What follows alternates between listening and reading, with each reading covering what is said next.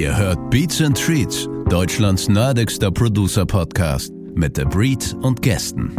Heute in der Show Rapper und Songwriter DOS 9.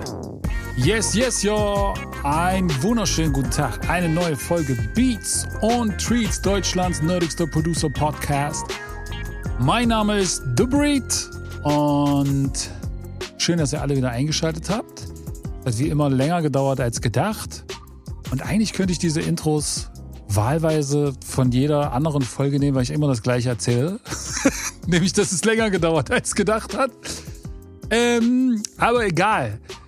Heute habe ich was ganz Besonderes, weil A, bin ich ganz schlecht vorbereitet und habe gar keine Notizen und nichts da. Und zweitens habe ich mir das nur geleistet, weil der Gast auch diesmal direkt mir gegenüber sitzt, was sehr selten passiert in unserer digitalisierten Welt, haben wir uns gedacht, wir machen das wieder in Fleisch und Blute. Äh, wir chillen hier bei mir im Studio gerade und äh, weil wir uns auch sehr, sehr gut und sehr lange kennen, der liebe DOS 9. Einen wunderschönen Ey, guten Tag. Moin, moin.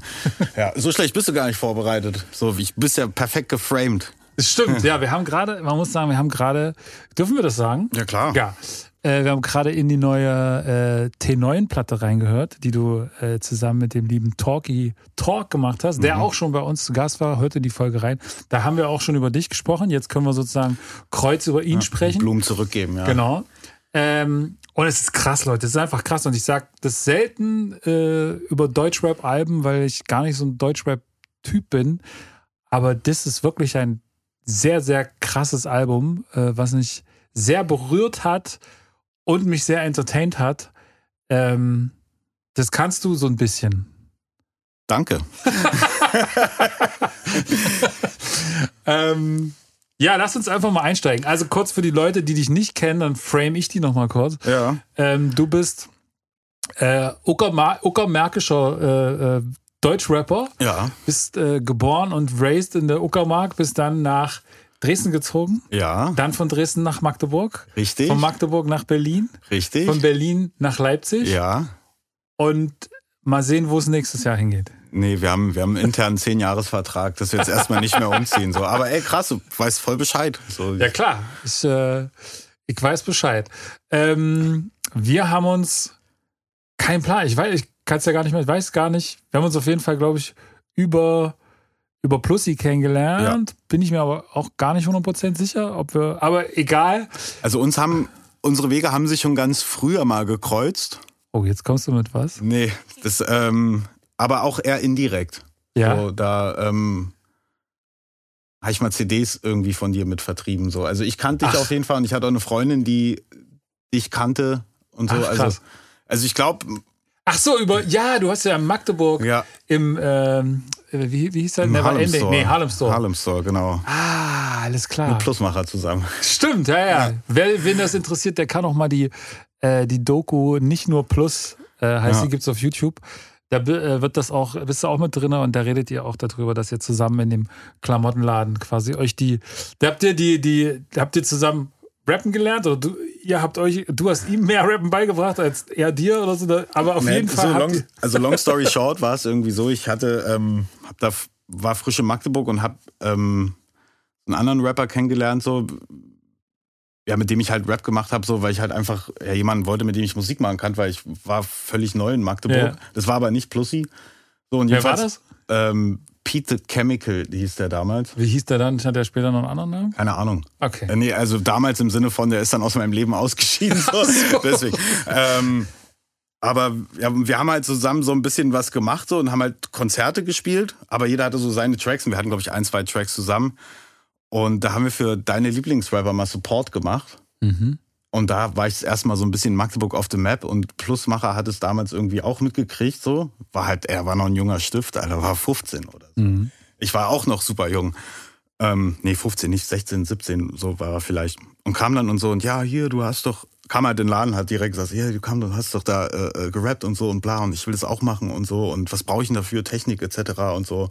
Wir haben uns halt gleich gut verstanden und so, und ich hatte, er konnte mir auch einen Gefallen tun.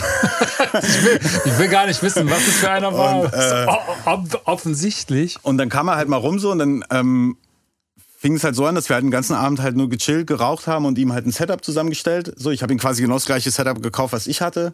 So eine richtig dreckige Lexikon Omega Soundcard, die so super scheiße war.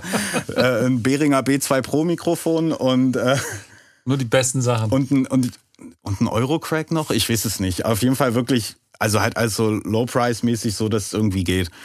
Und ähm, ja, und wir haben uns halt gut verstanden. Wir wurden schnell gute Freunde so. Dann ähm, hat er halt bei uns auch Ausbildung angefangen. Wir haben OFDM halt gegründet.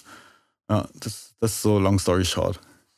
Okay, das heißt, du warst schon, du warst schon äh, Rapper und äh, er war angehender Rapper und ist bei dir so ein bisschen in die, in die Rap-Lehre gegangen. Ja, also er selbst, er selbst hat schon ja selbst auch gesagt, dass ja, ich so ein bisschen sein Mentor war. Ja, so von daher kann ich das auch, auch behaupten. So, ich war so ein bisschen sein Mentor. Auch was so musikalische Erziehung angeht. Ähm, oder Input. Stimmt, so, das, hat er, das hat er auch immer ganz oft gesagt, dass er quasi dadurch so ein bisschen diese, er ist zwar irgendwie geprägt von, von äh, so Bushido und, ja. und diesem Straßenrap-Ding. Aber er kennt aber halt, halt auch, so Madlib, Cool Keys, genau. Quasimodo und genau. sowas alles. Das, das musste der alles ertragen mit uns. So. Und der hat es aber auch gefeiert. Und aber auch so dieses Live-Rappen, so dadurch, dass ja. wir ein Kollektiv waren, wir haben zwar alle unterschiedliche Stile gemacht, so. Ähm, aber Plusmacher ist halt einer der wenigen Straßenrapper, der durch eine wirkliche Live-Schule gegangen ist, so, weißt ja, du, so der, der ist auch auf, live krass. Also ja, der, der, genau, das ist halt der Grund, warum er auch krass ist, weil es halt von Anfang an die ganze Zeit gemacht hat. Wir sind in jedem blöden Jugendclub und weiß ich wo auf jedem Fest aufgetreten und weil wir halt einfach nur rappen wollten. Ja, yeah. so, das ist quasi nicht wie die, wie der, wie der, sag ich mal, die aktuellen Straßenrapper oder viele der Straßenrapper, ne, die sozusagen eigentlich äh, dann erst auf die Bühne ge gegangen sind, wenn sie irgendwie mussten, weil sie dann irgendwie einen Erfolg hatten. Es gibt halt auch kaum aber Rapper, die in der Lage sind, halt sich alle, auch alleine hinzustellen. Er hat zwar immer einen Botaniker mit, aber im Notfall könnte das auch alleine machen. Das so. stimmt, ja. Das, ist, das war ja das, was mich auch damals so krass beeindruckt hat, als ich ihn das erste Mal live gesehen habe, dass bei ihm das halt wirklich einfach klingt wie auf Platte. Also du, ja. du, du, du, du kriegst halt, was du, was du erwartest so. Ja. Und, ähm, und das ist, das ist krass. Der ist auch jetzt wieder auf Tour, ne? Also äh, während der Podcast rauskommt, äh, ist, glaube ich, die Tour geht los im September. Ja, und dann jetzt sehen wir uns Ende. in Leipzig, wa? Stimmt, du bist in Leipzig, ja. ja. ich bin in Leipzig auf jeden ja, Fall. Ich komme auch ja. auf jeden Fall, ja. Siehst du. Ähm, genau, das kurz zur Introduction. Aber äh, daher kennen wir uns. Mhm. äh, wir haben aber auch schon äh, zusammen gearbeitet, weil du nämlich neben dem, dass du selber rappst, auch, äh, und da kennt man dich halt unter DOS 9, äh, äh T9 ist dein Projekt, dann Young Lungs. Äh, es gab noch die krassesten. Ich glaube, Schaufel und äh, Spaten. Schaufel und früher. Spaten früher, genau. Also äh, die Legacy ist auf jeden Fall vorhanden. So ein Fach von einem Kallax-Regal voll. Genau. So, kriegst, kriegt, mit, mit Vinyl kriegt man so ein Kallax-Regal voll. Okay, ja, fast, ja. Tatsächlich fast. Ich hab vor, sind vor kurzem umgezogen so und ja. ich habe oben so ein Fach, wo ich halt so einfach die meine ganzen Referenzplatten halt ja, einfach irgendwie alle drin habe. So. eigenen hat, ja. Ey, das vielleicht noch so, so ja, Zeigefinger breit noch, noch Platz. Okay. Und dann ist voll. Na gut, das ist schon, also ihr seht, hier ist auf jeden Fall eine Menge äh, schwarzes Vinyl. Ja ähm, verbraucht worden für diese Karriere. Ähm, du bist äh, Rapper und du bist aber auch Produzent. Würdest du dich selber als Produzent bezeichnen oder wie würdest du? Hm, ich würde mich nicht wirklich als, als Produzent bezeichnen. Also ich baue Beats. Ähm, aber wie ich vorhin im Off auch schon sagte, ich kann jetzt, wenn ich mit einem Rapper zusammenarbeite, was ich meistens mit Sonora mache, so, ja. ich kann dem nicht das bieten, was ich zum Beispiel von Talkie erwarten würde. Ja. So, also das, Deswegen brauchen wir zum Beispiel auch Hilfe von dir. ähm, aber ja, also ich, ich würde mich so als vielleicht als Beatschrauber und, und vielleicht halt ja als, als Schreiber so noch Ja, das, so. da wollte ich ja eigentlich auch drauf zurück, aber ähm, um das Bild komplett zu machen, genau. Also lass uns da zum Beispiel mal kurz über die ähm, ähm, über die Sonne Ra-Platte reden. Ten. Oh, Platten, ja. Aber lass uns über die eine reden, die ja. ich äh, für euch äh, grob gemischt habe, sagen wir es mal so. Ne? Du kamst da vorbei und hast gesagt, ey, kannst du die Platte mischen? Äh, mach keinen riesen Hackmack, das soll raw bleiben. Ähm, aber kannst du da irgendwie so ein bisschen was machen? Und ich habe äh, das äh, gerne gemacht.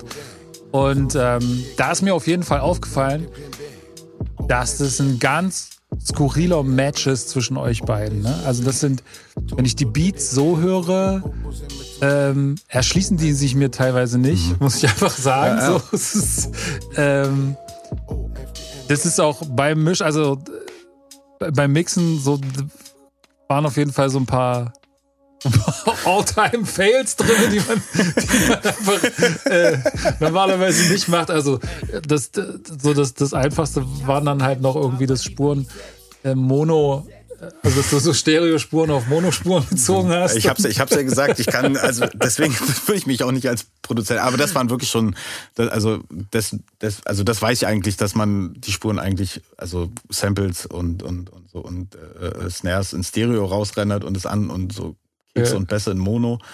Aber das war, glaube ich, ist einfach durch den Transfer von Native Instruments zu Cubase rüber ja, ja. halt, glaube ich, einfach verkackt so. Genau. Äh, aber, aber ich wollte nur kurz sagen. Ich arbeite halt mit Native Instruments so, ich glaube, da bin ich dann auch schon raus halt. Also so. Ach, weiß ich nicht. Nee, das ist, glaube ich, egal.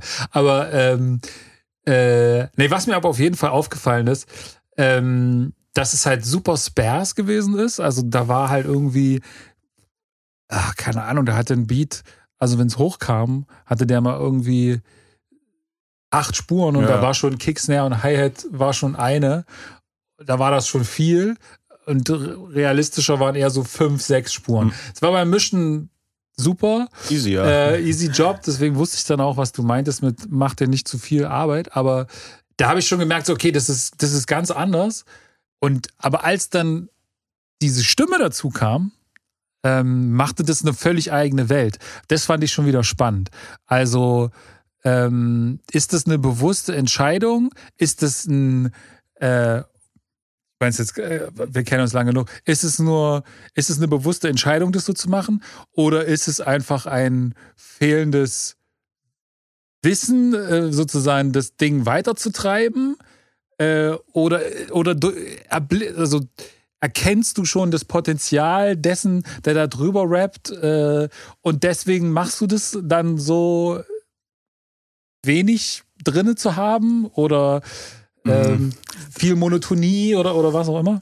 Es ist sowohl als auch. Ich muss ein bisschen weiter ausholen. Also ich mache Beats, mache ich ja schon zu Schaufel- und Spatenzeiten habe ich schon Beats gemacht. Auch auf dem Schaufel- und Spaten-Album, ähm, auf dem einen habe ich, glaube ich, ein oder zwei mit Spaten auch zusammen gemacht. Ähm, und Rashid war immer einer von, am nie hat irgendwer drauf sonst gerappt oder irgendwie habe ich das krass verfolgt oder veröffentlicht. So, Rashid war immer derjenige, der schon von Anfang an immer meine Beats gekriegt hat. Und dann hatte ich halt irgendwann die Maschine und genau und geschmacklich so, ich komme, ich bin ein riesen Rock Marciano Fan, mhm. so.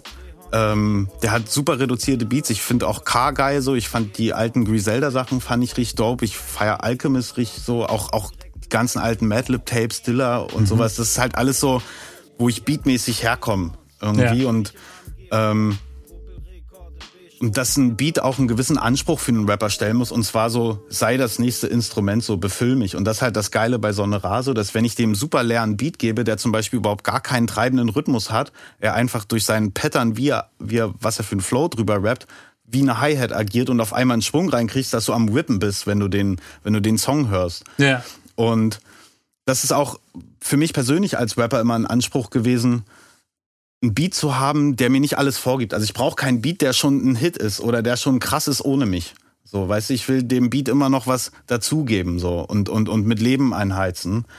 Und ähm, genau das. Das heißt, dann sagst du, ah nee, der Beat ist zu geil, den nehme ich nicht.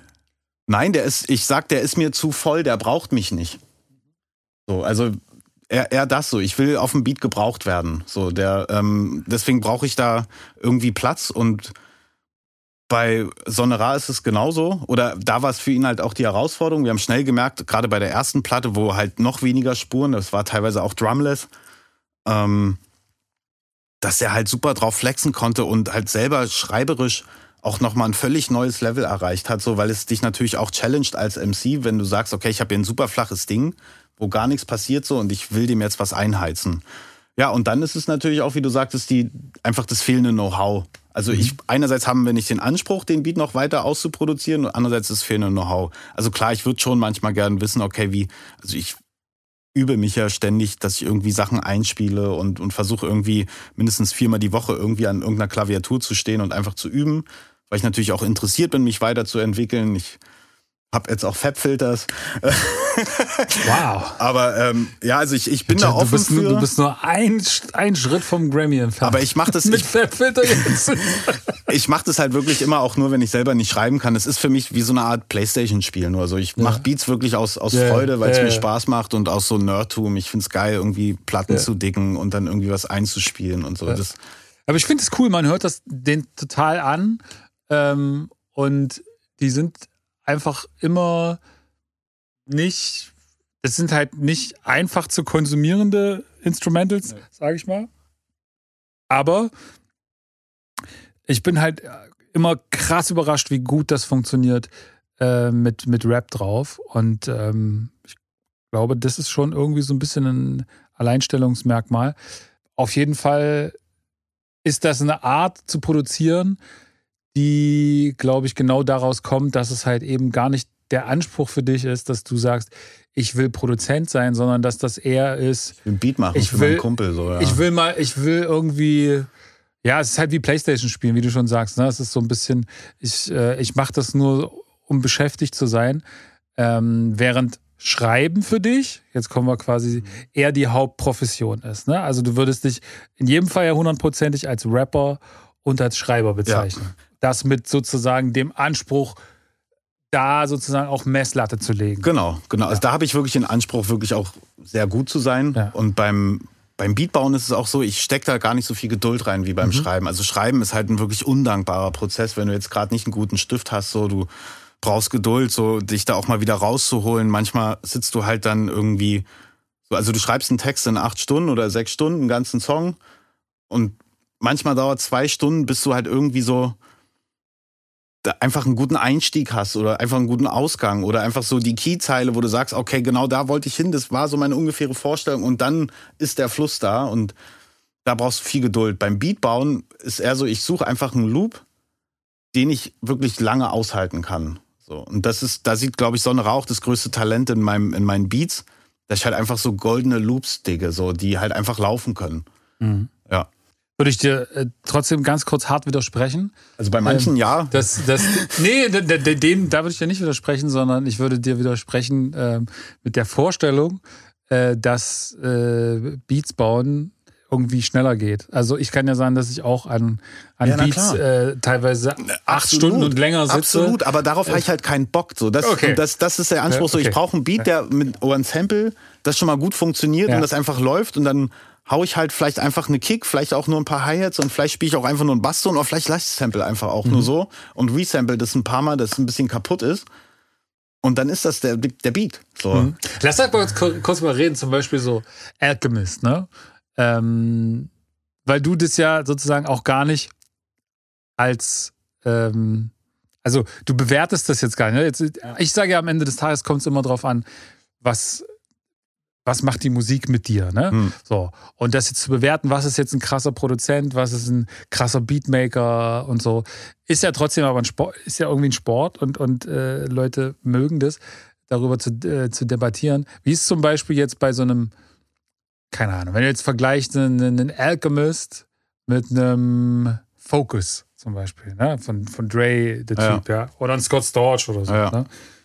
Findest du das, für dich ist das so alles auf einem Produktionslevel von, von, vom, vom Skillset her? Oder ist das für dich, machst du da schon Unterschiede? Ich, also ich glaube, zwischen den beiden liegen halt, also liegt halt immer ein verschiedener Fokus so. Also ein Scott Storch arbeitet ja ganz, ganz anders als Ja, ein ja. Alchemist das Ja, ja, tut, klar, aber das trotzdem gehen die mit ihren Mitteln immer auf ihre Künstler ein. So.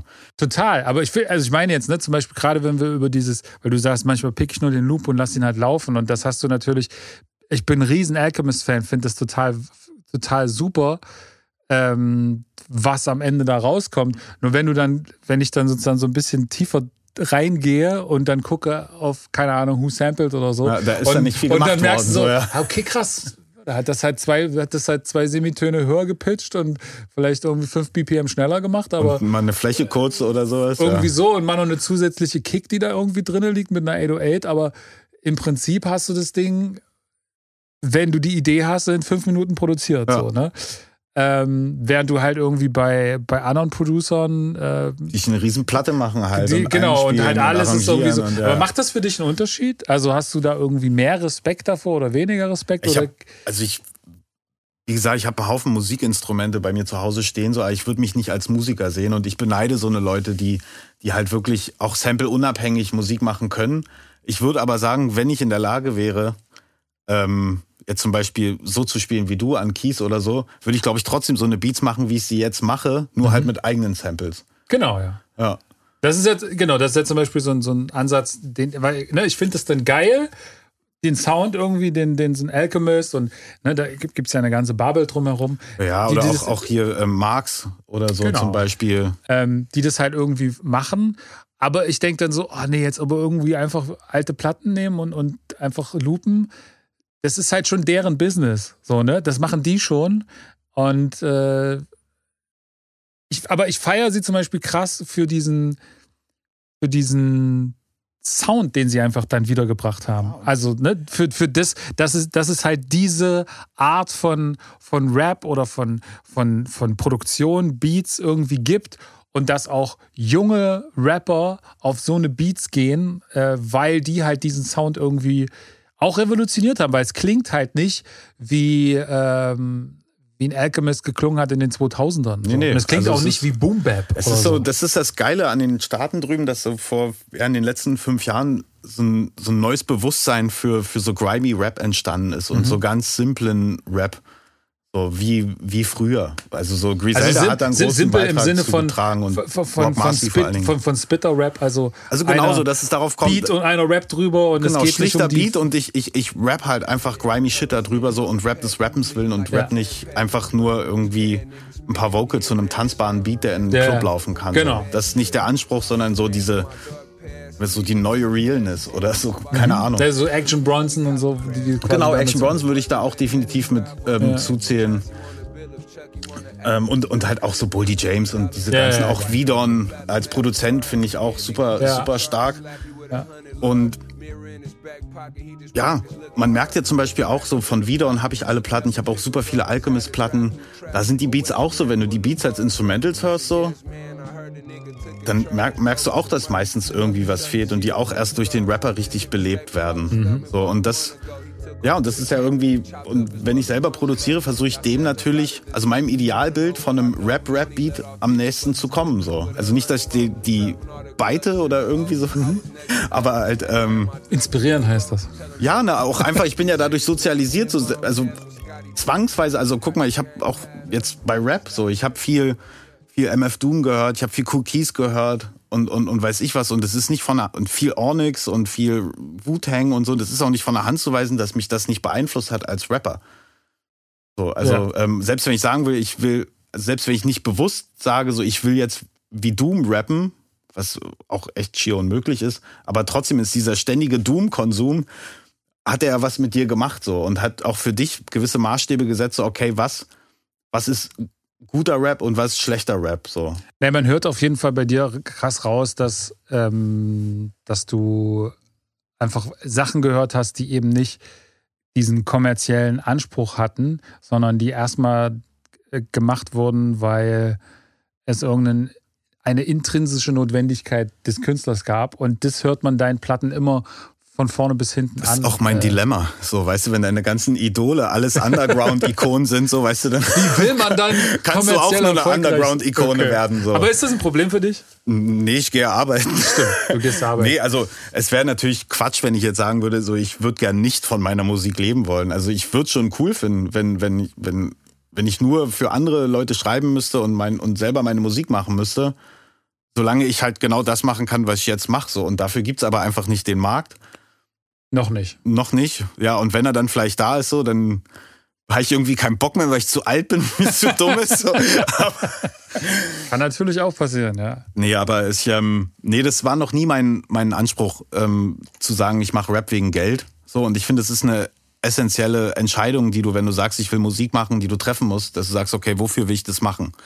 So will ich ähm, das für künstlerischen Ausdruck machen, will ich mich irgendwie in eine gewisse Szene einschreiben oder wie ich damit Geld verdiene. Und dann gehst du halt automatisch einen unterschiedlichen Weg. So, egal was, also es fängt daran an, was du, welche Themen du textlich benutzt, welche Beats du benutzt, welche Vertriebsstrategien du benutzt, mit welchen Leuten du aus welchen Gründen zusammenarbeitest. Das ist alles von dieser einen Entscheidung abhängig. So, und deswegen sollte man sich auch nicht beschweren, wenn du sagst, ich will Underground-Rap machen und ich will, mein Ziel ist es, ähm, dass ich so ähm, Favorite Rapper, Favorite Rapper bin, so, dann brauchst du dich auch nicht beschweren, dass du, dass du halt keinen, so, dann ist Respect dein Money. Mhm. Aber da hast du das Gefühl, dass, dass da genug Respekt, also ist das Portemonnaie denn voll mit Respekt?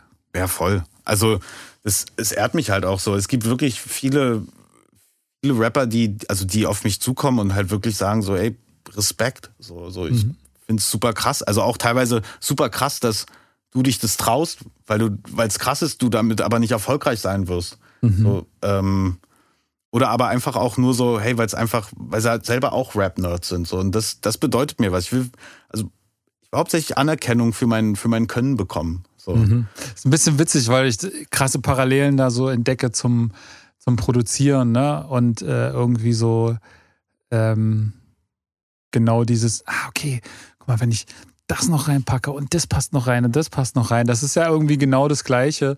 Ähm, was dann vielleicht einen Beat auch weniger kommerziell macht oder, oder hm. ey, das ist irgendwie gerade, äh, okay, alle machen das, ich habe jetzt irgendwie keinen Bock, äh, die 57. Afro-Trap-Sache ja. äh, zu machen. Ähm, und da, da sehe ich das so ein bisschen. Das ist witzig, dass du es quasi andersrum beim, beim Beats produzieren hast du das halt dann nicht, ne? Und dann ist es halt so, pff, scheiße ich halt hin und ja, aber äh, muss ist, mir schon irgendwie gefallen ja. so. Und es muss aber, trotzdem Underground sein. Aber, so. okay, ja, ja, okay, du setzt dich jetzt nicht hin, weil du äh, und, und, machst jetzt irgendwie Afro-Trap-Sachen. Ja, also äh, wenn ich, wenn ich irgendwie in der Lage wäre, jetzt irgendwie in, in, in, in weiß ich, 15 Minuten einen Afro-Trap-Banger ähm, zu bauen, so der irgendwie weiß ich wo platziert werden kann, so weißt du, dann würde ich es machen. Also ich habe beim Beatbauen auf jeden Fall viel weniger Moral ja. als beim Rappen. So. Okay, dann lass doch mal gucken. Du machst ja, jetzt haben wir über, über deine Rap-Karriere gesprochen, wir haben über hm. deine äh, Producer-Skills ähm, gesprochen und ähm, du bist aber auch als Schreiber tätig. Ab und zu, hier und da. Man kann nicht über alles reden, aber wir können zum Beispiel über eine Sache reden, ähm, wo du mit mir zusammengearbeitet hast. Ja. Ähm, ich habe einen, einen, Soundtrack gemacht für, für einen Film der kommt. Auch September, oder? Ja, der ist jetzt im September, ist äh, Festivalpremiere. Aber bis der dann in die Kinos kommt, glaube der soll im März kommen oder so. Also nächstes Jahr im März irgendwann. Äh, Spuk unterm Riesenrad ist das. Und da haben wir zum Beispiel, habe ich, dich, hab ich dich angesprochen und wir haben äh, da die beiden, also es gibt einen, ähm, wie sagt man, einen Titelsong und einen Song, der im Film performt wird von den, von den Geistern und auch von den, von den Hauptdarstellern äh, später nochmal. Ja.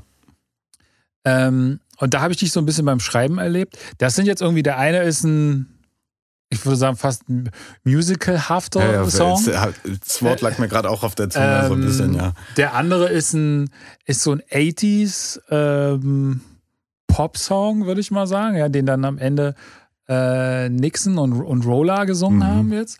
Ähm, und da hast du äh, mit mir zusammen geschrieben, bist auch mit Teilen der Idee schon selber gekommen. Äh, bei, dem, bei dem Song von Nixon hat dann Nixon noch eine zweite Strophe geschrieben. Ähm, aber wie ist es, wenn du an sowas rangehst? Du hast auch für andere Sachen geschrieben, wie gesagt, bei beim Writen kann man nicht immer über alles reden, aber du hast zum Beispiel auch für, für eine, was war das für eine Serie für Netflix? Dogs of Berlin. Dogs of Berlin, hast du, hast du was auch Für Comedy Central habe ich auch was gemacht. Ähm, und ich glaube, so das richtig Coolste, worüber man reden kann, was ich gemacht habe, war das Rocco Weiß Album. Was auch ja. so in so eine 80s-Richtung geht. Ja. Ähm, und was auch komplett co-kreativ mit Rocco Weiß, dem Künstler. Also wir haben halt wirklich, wir wollten halt einen gewissen Sound kreieren. Das, und wir haben halt wirklich bei Null angefangen. Wir haben uns so Referenzplatten angehört. Da war Phil Collins bei, Modern Talking war dabei. Ähm, aber auch so, so alter, alter, so, so Funk halt einfach nur. Und wir haben halt geguckt, okay, wie sind so die, die Songstrukturen? Weil wenn du jetzt, weißt du, beim Rap hast du so 16 Zeilen, mhm. Hook 16 Zeilen und diese Ja, vor, vor, vor zehn Jahren hatte man das so. Ja, ja. ja. Und, und jetzt, jetzt sind die, die Strukturen da halt irgendwie ein bisschen, bisschen also beim, beim, bei so richtigen Pop-Songs sind die Strukturen anders. So, es gibt, wir haben auch viel NDW gehört, da war es manchmal so, da war irgendwie die Main-Strophe eigentlich immer nur mehr oder weniger vier Zeilen, die aber auf acht Zeilen gesungen worden sind und die haben sich eigentlich durchweg die ganze Zeit wiederholt und dann hast du einfach eine catchy Hook und nochmal eine coole Bridge gehabt und das war der Song. Und da haben wir uns quasi genau geguckt, okay, was hat der Song für einen Anspruch, wie müssen wir da arbeiten? Und haben dann zusammen quasi Melodien erarbeitet, mit, über Ideen geredet und ähm, ja, und quasi geschrieben. Also ich war quasi immer da, aber ich schreibe nicht so gerne im luftleeren Raum. So, deswegen, du warst auch ein mega cooler Sparringspartner dafür, weil, weißt du, so Synergien zu erschaffen, bedarf auch immer eine bestimmte Kultur der Zusammenarbeit. So. Also Ego muss vor der Tür bleiben. Und man muss auch offen reden können und man muss vor allem auch in der Lage sein, eine gemeinsame Vision zu erarbeiten, wo man hin will. So, das ist mir wichtig. Und das ist, glaube ich, auch der Grund, warum, also ich bin mir ziemlich sicher, dass ich mehr Schreiberjobs haben könnte, wenn ich jetzt über typische Verlagsstrukturen gehen würde. So, aber ich habe halt keine Lust, in irgendein Writing Camp zu gehen und, und irgendwie zehn Songs für die Tonne zu schreiben, wovon dann einer gepickt wird. So, dafür ist mir meine, mein geschriebenes Wort zu wertvoll. So, und ich arbeite lieber immer in einer, in einer 1 zu 1 Betreuung oder in so festen Projekten. Mhm. Und ja, das geht halt natürlich nicht immer. Da ist auch nicht immer das Geld da oder auch erst recht nicht immer die Connection. Ja, und da muss man halt einfach, einfach gucken. Aber das ist so ein wichtiger Anspruch, damit ich das auch leisten kann. Und das Schöne ist, einfach sich auszuprobieren. So, weil du sagtest ja, das eine ist fast eine Musical-Nummer, das andere so 80s. So, ich habe schon irgendwie Love-Songs geschrieben und das ist halt schön, weil du, ich habe auch ganz viel Gangster-Rap-Songs geschrieben. Mhm. Und das ist halt aber schön, weil du halt ganz, weil du halt deinen Geist damit so frei machen kannst. So, weißt du, alle Ideen, die, die irgendwie so als Schreiber in dir stecken, die du aber selber als Künstler nicht performen kannst, kannst du halt einfach irgendwelchen anderen Charakteren oder Künstlern aufpassen, anpassen, zu denen das besser passt. So, und dann hast du dir das quasi von der Seele geschrieben und damit auch was Gutes getan, weil du was geschrieben hast, was dem anderen auch aus der Seele spricht und hast selber aber wieder mehr Platz für, für neuen Stuff, der sich so an, in dir ansammeln kann. So wie Ideenkalk. äh, krass. Also, ähm, was ich auf jeden Fall bei dir ähm, beeindruckend fand, ist, dass du tatsächlich, na, also du sitzt dann da auf dem Sofa und dann passiert erstmal so eine Viertelstunde nichts. Mhm. Dann so kommt ab und zu mal ein Grunzen. Ein Grunzen oder so, genau. Und dann, dann kommt irgendwann so. also je nachdem, ja. was es quasi für ein Song ist, ne? Aber äh, dann, dann feierst du dich und dann sagst du, ja, guck mal. Und dann, und dann rappst du den und es ist halt immer mindestens, also keine Ahnung, sind das kommt drauf an, aber also sagen wir mal so mindestens vier Zeilen, eher acht oder so, die du dann schon hast. Äh, und dann ist das sozusagen Grundlage erstmal das für die Diskussion. Ne? Gebrochene ne? Eis. Also erstmal, man genau. muss sich quasi selber einweiben so und dann, ja. okay, überlegst, hm, wo kannst du hin und hier und wo kann die Idee, die du hast, ist jetzt eher am Anfang oder in der Mitte, schreibst du jetzt auf die hinzu ja. oder schreibst du von der hinweg? Und dann irgendwann freust du dich so, weißt du, wie du, wie du sagtest, so, ah, okay, cool, dann ist es, dann, dann hast du, dann ist so der, der, Kn der Knoten geplatzt für den Song, so, ja. Genau, und dann. Also, ähm, und, und was ich halt da beeindruckend finde, ist, ich habe ja selber auch ähm, äh, geschrieben für andere und, und ja, du bist auch kein das, schlechter Schreiber. Mach, so. mach, das ab und zu auch mal noch oder, oder schreib halt irgendwie ne, Songs, die dann halt äh, für so Filmgeschichten oder sowas. Ähm, ich fand es immer wahnsinnig schwierig mit den Leuten. Ich finde es auch immer noch schwierig, auch beim Produzieren, äh, wenn ich als, als Produzent da bin, sozusagen. Ähm, wenn Leute so, wenn ich mit dem weißen Blatt Papier sozusagen mhm. dort dastehe äh, und Leute mit im Raum sind und man sich dann irgendwie was aus dem Arsch leiern muss. Mhm.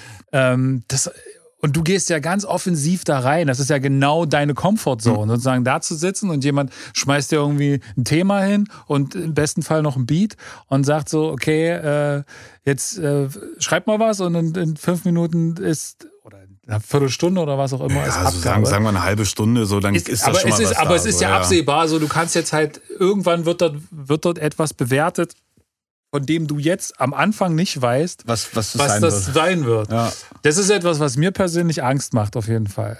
Äh, und, und ich merke zum Beispiel so bei Sachen, wo ich dann äh, mit anderen Leuten geschrieben habe und ich habe zum Beispiel äh, mal eine Platte geschrieben mit Rock, Dark Wave Künstler. Ähm, und die haben wir damals viel über Skype geschrieben. Ja. Irgendwie, ich bin immer auf die besseren Ideen gekommen, wenn ich dann gesagt habe, du pass auf, gib mir mal eine, eine, halbe Stunde und dann rufe ich dich zurück.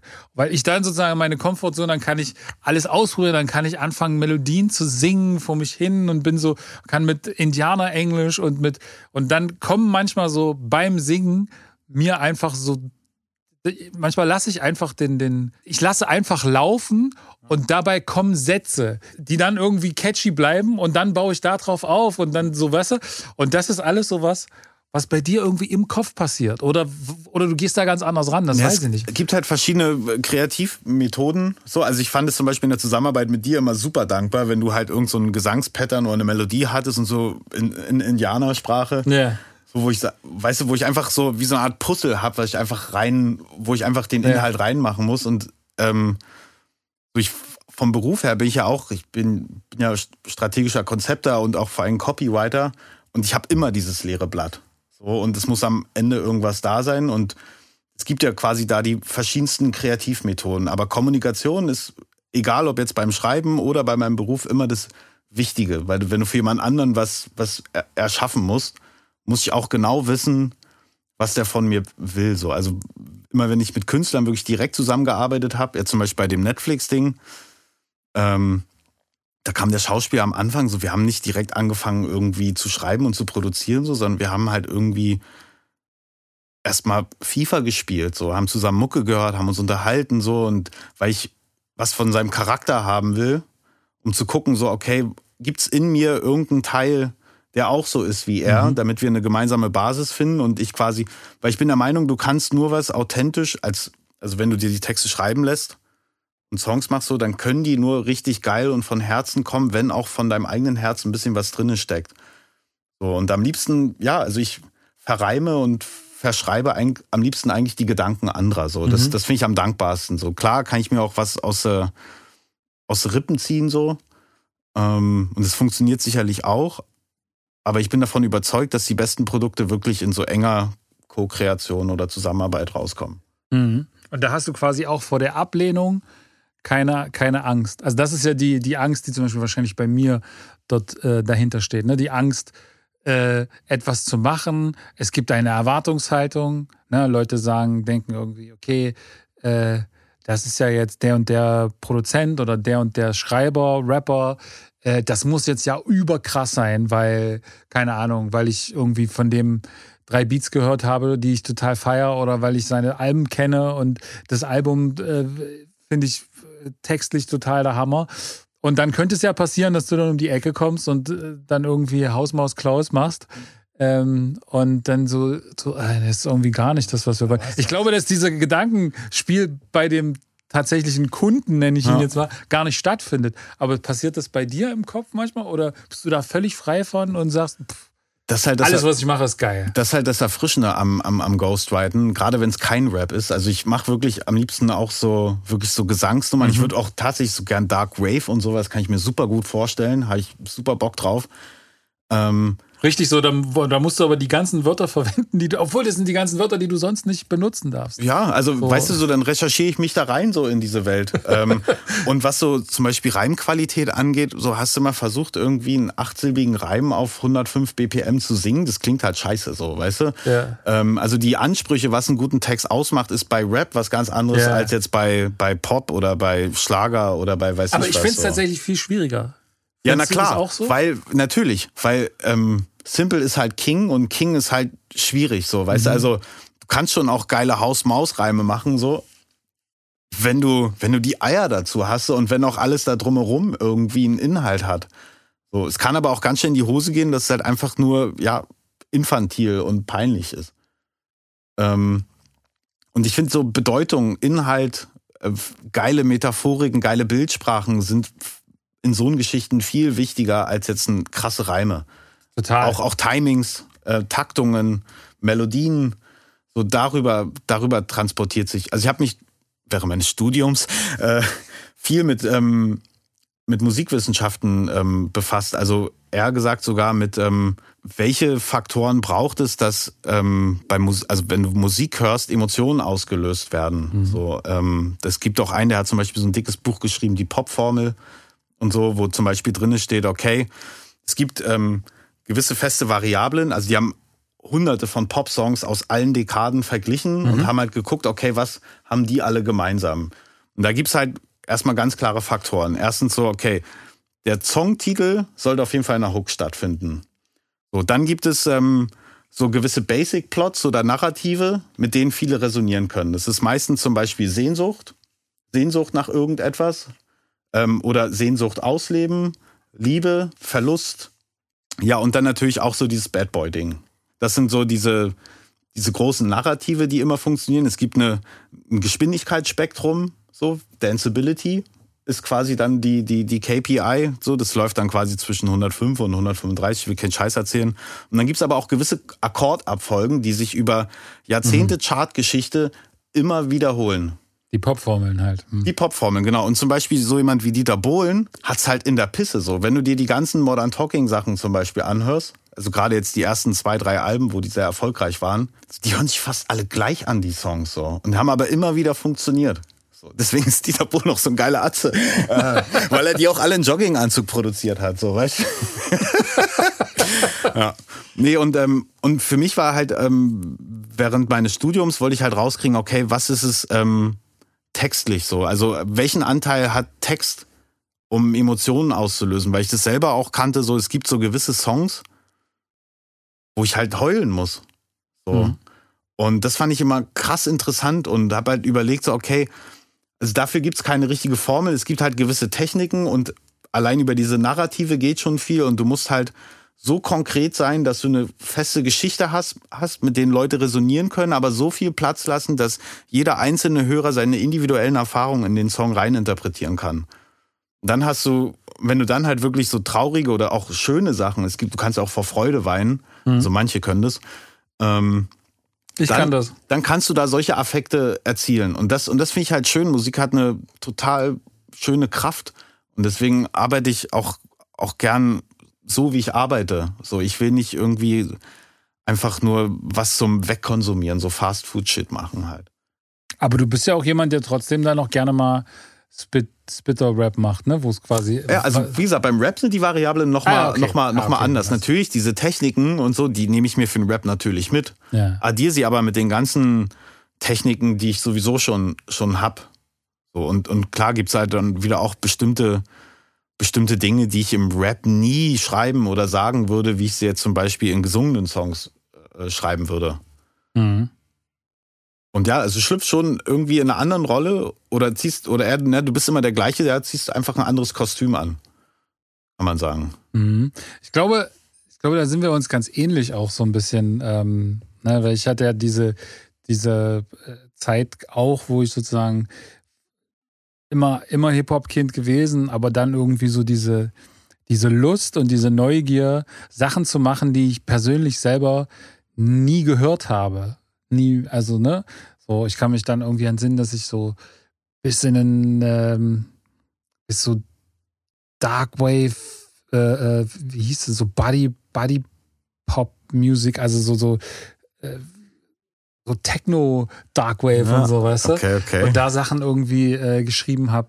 Ähm, und das, aber immer mit so einem Hip-Hop-Gedanken natürlich im Kopf, weil das ist dann irgendwie drinne, die Art und Weise, wie man schreibt. Aber ähm, es ist halt wie so eine Challenge, ja. Es ist halt einfach wie so, mal gucken, wie das geht. Mhm. Und man ist dann einfach eine völlig andere Person. Man, man singt die Demos anders, man, man fängt an, sich so eine, so eine, keine Ahnung, so denke ich, wie das so, ja. dann habe ich halt irgendwie so, so gesungen, ja. weißt du? Ähm, und und, und man, man setzt dann irgendwie wie so eine Maske auf und das ist aber auch irgendwie befreiend, weil man dann genau ähm, ohne dass man in diese Szene abgetaucht ist, ohne dass man jetzt diesen ganzen wie funktionieren die Codes und, hm. und was ist cool, was findet man nicht cool. Ah, die Musik, ah, das klingt jetzt ein bisschen zu sehr nach dem und den mag ich nicht, weil der war mal unfreundlich zu mir oder all diese ganzen ja. Scheiße. Und du kommst halt, in, gehst in so eine Musikrichtung rein, in so ein Genre, in dem du im Prinzip wieder so eine weiße Wand vorfindest. Genau. Und du, und du probierst nur beim Texten oder beim Produzieren so, okay, was sind die Eckpunkte? Was ist so das, das Must-Have? Und ich glaube, da sind wir Hip-Hop aufgewachsenen, also Leute, die mit Hip-Hop aufgewachsen sind. Ich glaube, wir sind da tatsächlich besser drin, andere Kulturen relativ schnell absorbieren zu können und, und, und auf ihre, auf ihre grundlegenden Elemente zu reduzieren, als das zum Beispiel, äh, also ich kann mich so erinnern an so, an so Rocker, die dann irgendwie so Hip-Hop-Beats oder, oder Leute, die, keine Ahnung, Popper oder, oder, oder Jazzer oder so sind, die dann irgendwie auch mal Hip-Hop-Beats machen und, und das war halt immer so, ja, nee, aber du hast überhaupt nicht verstanden, worum es geht. Das ist, glaube ich, erstmal der Vorteil an, an der Hip-Hop-Kultur an sich so, dass es ja nur aus Grundelementen anderer Kultur ja. besteht. So, das, und ähm, ich glaube, das macht auch sowohl einen guten Produzenten als auch einen guten Schreiber oder einfach mit Creator oder weiß ich was einfach aus, sich einzulassen. So, wenn ich jetzt zum Beispiel mal zurückspiele auf Talkie, mhm. Wenn du dir jetzt zum Beispiel die Produktion anhörst, die er für Audio und Jessen gemacht hat, mhm. differenzieren die sich eindeutig, wie zum Beispiel die Produktion, die er zusammen mit Fit Meller auf sein Album gemacht hat. Wiederum ist ähm, Döll auch nochmal ein anderer Schnack und T9 auch nochmal ein ganz anderer Schnack, weil er mhm. sich halt natürlich auch immer er ist ja auch keiner, der in seinem stillen Kämmerchen sitzt und dann einfach, einfach so sein Ding macht und so, ja, hier, nimm den. Was findest du scheiße? Nee, dann kriegst du den nicht. So, sondern es ist halt wirklich einfach so, okay, was wollen wir machen? Worauf hast du Bock? So, wie soll die Nummer irgendwie sein? Guck mal, ich habe das hier, das ist geil. Nee, ah, okay, gut, dann gucke ich mal nach was anderem. So, du musst halt natürlich viele Neins am Anfang einstecken können. Aber wenn du die erstmal alle weg hast, dann weißt du, woran du bist und hast dann irgendwann das große Ja. So, und ja. Das macht, glaube ich, einfach einen guten, ja, einen guten ähm, Musiker, der mit anderen Leuten arbeitet, aus. Egal, ob du jetzt ein Instrumentalist bist, ein Produzent, ein Schreiber, oder auch, ich finde, beim Mastering ist es auch ganz wichtig und Mischen, mhm. dass du jemanden hast, der die Vision teilt, der weiß, okay, die Jungs sehen das, dass sich das so und so anhört. So, und das, weißt du, so, gerade beim Rap ist es so, wenn du, wenn du eine Rap-Platte nach, nach Regeln, nach Mastering-Regeln mischt, so, dann kannst du die, kann es sein, dass du die komplett kaputt machst, so. Und ähm, deswegen Kommunikation ist da das Wichtigste, dass man seine Leute richtig brieft, aber dass man auch selber, wenn jemand zu einem kommt, auch quasi die Eier hat, rückzufragen. So, ähm, ey, das habe ich nicht verstanden. So und so. Meinst du das so und so oder eher so?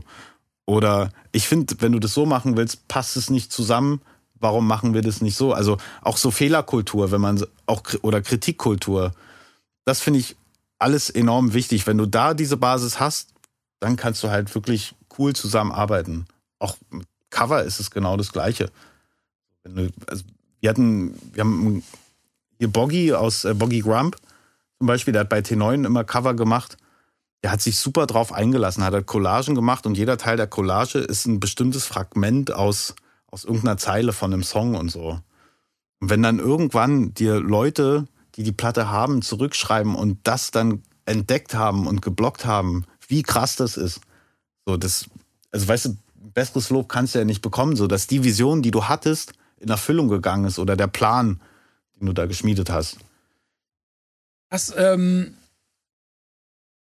wenn man das sich jetzt anguckt, so deine ganzen Projekte, die du machst, ähm, ist das auch ein Ausdruck dieser Spielfreudigkeit mit, mit, mit Text oder mit Musik im Allgemeinen, glaube ich eher. Es geht gar nicht so sehr um den Text, aber du bist ja auch jemand, der dann sagt, okay, ich habe jetzt hier das eine Projekt, ne, dann ist es Young Lungs, dann kriegt das einen kriegt das einen musikalischen Rahmen, der irgendwie auf den anderen Projekten sicherlich hier und da auch mal mit angeschnitten wird, aber nie sozusagen, in, also da wird dann dieser, dieser, dieser Arm komplett ausgelebt. Ähm, dann ist es textlich irgendwas, ne? letztens die, die Hausmann-EP. Ja wo im Prinzip eine komplett andere Figur geschaffen wird von dir als DOS, ne, vom, vom rappenden Ich, so ein bisschen als das dann vielleicht auf einer, auf einer T9-Platte ist. Ja. Ähm, und davon gibt es ja mehrere andere Projekte und Beispiele und ähm, auch eine, auch eine, eine Sonnerar, äh, die Alben, ne, da steht ja. ja. auch jedes Album dann irgendwie wieder für sich und es ist immer alles sehr konzeptionell ja. und aber auch sehr verschieden. Ich glaube, das ist so ein bisschen die Marke von dir, der Markenkern. Jetzt kommt der, jetzt kommt der, der, äh, der A&R kurz durch und, und stellt die ketzerische Frage, ist es denn, weil du dich nicht auf den einen DOS einigen kannst und sagst, okay, das ist es, was ich der Welt präsentiere. Aber wenn du natürlich jetzt irgendwie guckst, die, die erfolgreichen Künstler, zumindest Rapper in unserer Zeit, mhm. sind halt sehr eindimensional meistens, ähm, haben irgendwie einen gewissen einen gewissen Markenkern und der wird dann halt äh, mal nach links, mal nach rechts irgendwie ausgedehnt. Da passiert soundtechnisch mal so ein bisschen eine Anpassung, aber grundsätzlich bleibt es dann doch so ein bisschen in dem Narrativ drinne.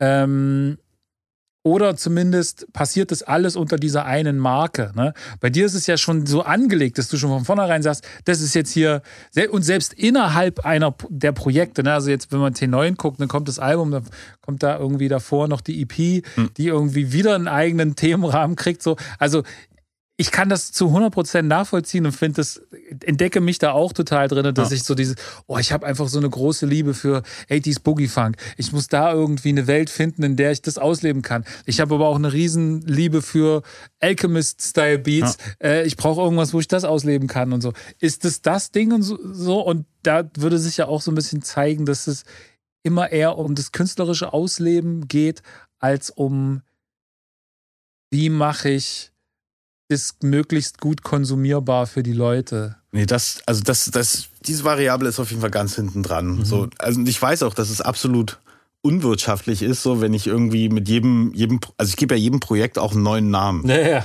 So, ähm, das habe ich von Cool Keys gelernt. Das fand ich bei Cool Keys genau. fand ich das damals super geil. Hat bei ihm auch überhaupt nicht funktioniert. aber ich fand's, aber ich fand's, fand's ja, ja, dope. Ich find's, so. ich find's auch mega geil. Und es ist, da, da kommt so, da kommt diese. Bei Quasimodo auch so, weißt ja, du, ja. hat er sich auch so einen komplett neuen Charakter erschaffen so und das finde ich halt irgendwie fand ich es immer cool, so dass ich so jedem Projekt irgendwie immer eine neue, eine neue Facette, so weil ich will mich als Künstler ja auch weiterentwickeln und ich will auch vielfältig sein.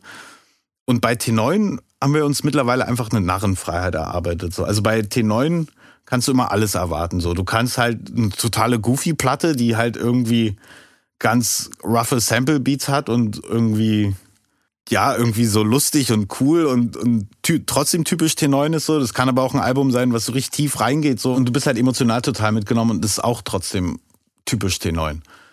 Ähm, ja, und immer wenn ich, ich habe zum Beispiel, ich habe halt auch noch nie ein Soloalbum gemacht. Also ja, klar. das ist halt sowas, genau, wo ich dann immer denke, ist es. Warum macht er das warum, nicht? Ja, also warum nimmt er nicht die, die, diese, diese ganzen Fans alle einmal mit und, und sagt, und auch, auch die ganzen musikalischen Baustellen und die musikalischen ähm, Geniestreiche, sage ich jetzt mal, die dann da auch dabei sind. Ne? Also dass man sagt, okay, dann ist halt irgendwie, sind halt drei Beats von, von Talkie, dann ist, ähm, dann ist was von, von Defekt, dann, also, ne, und, und so diese ganzen Sachen.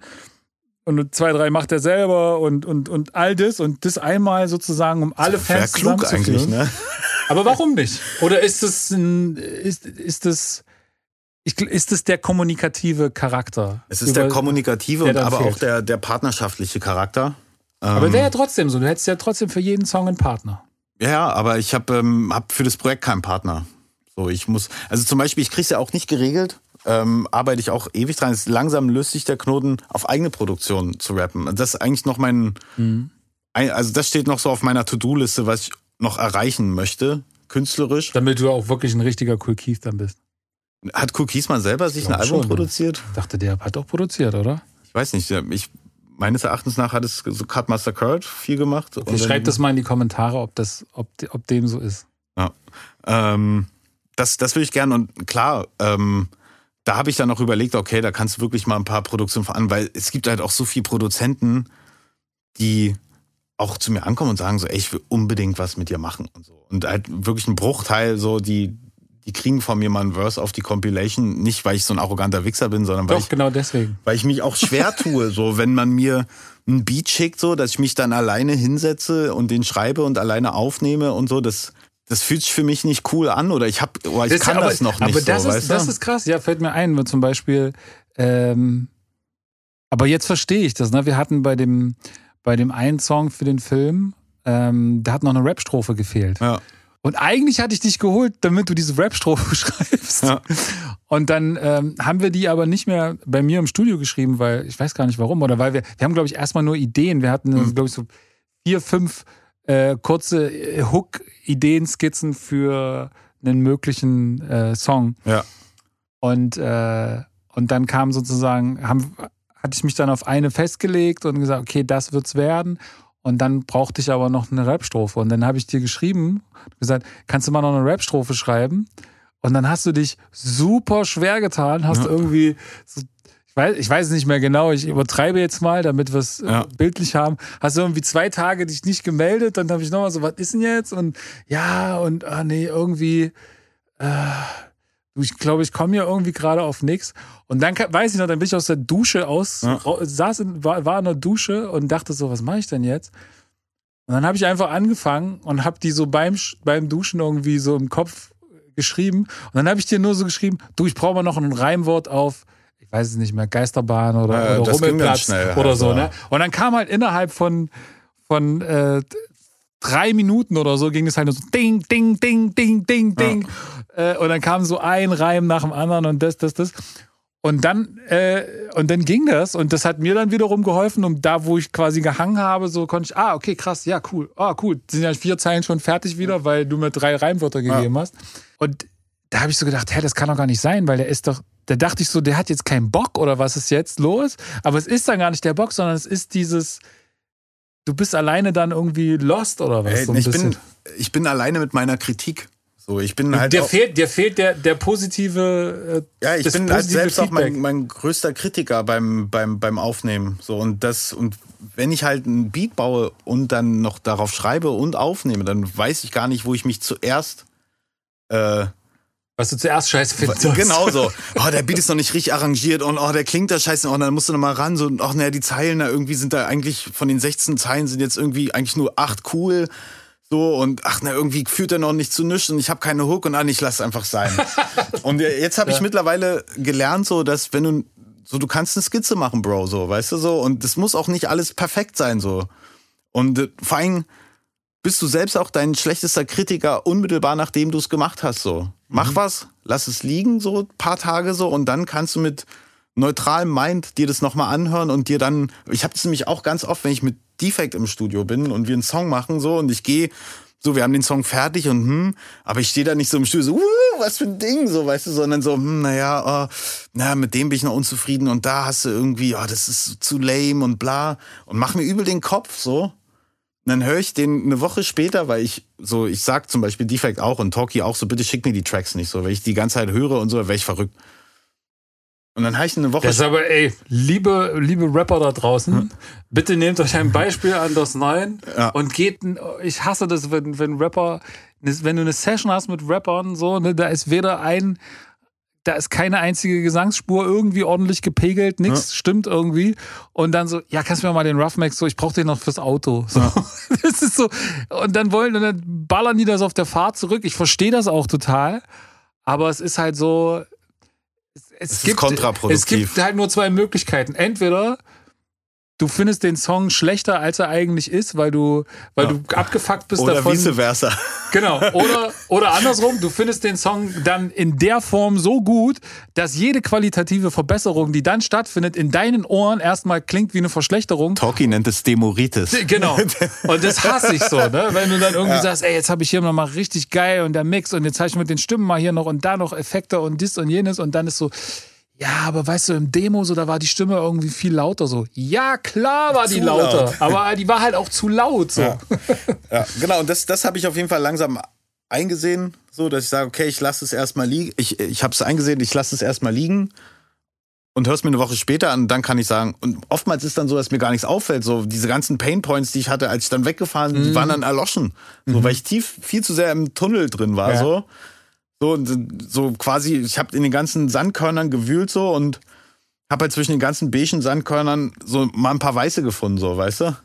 Ich habe letztens, eine, ich hab letztens eine ganz krasse, ähm, also irgendwo, irgendwo im Internet, YouTube, äh, Rabbit Hole, habe ich äh, was gehört übers Mixen, was total offensichtlich ist und wo ich so dachte, ja krass, äh, aber so und probiere das jetzt ab und zu bewusster zu tun.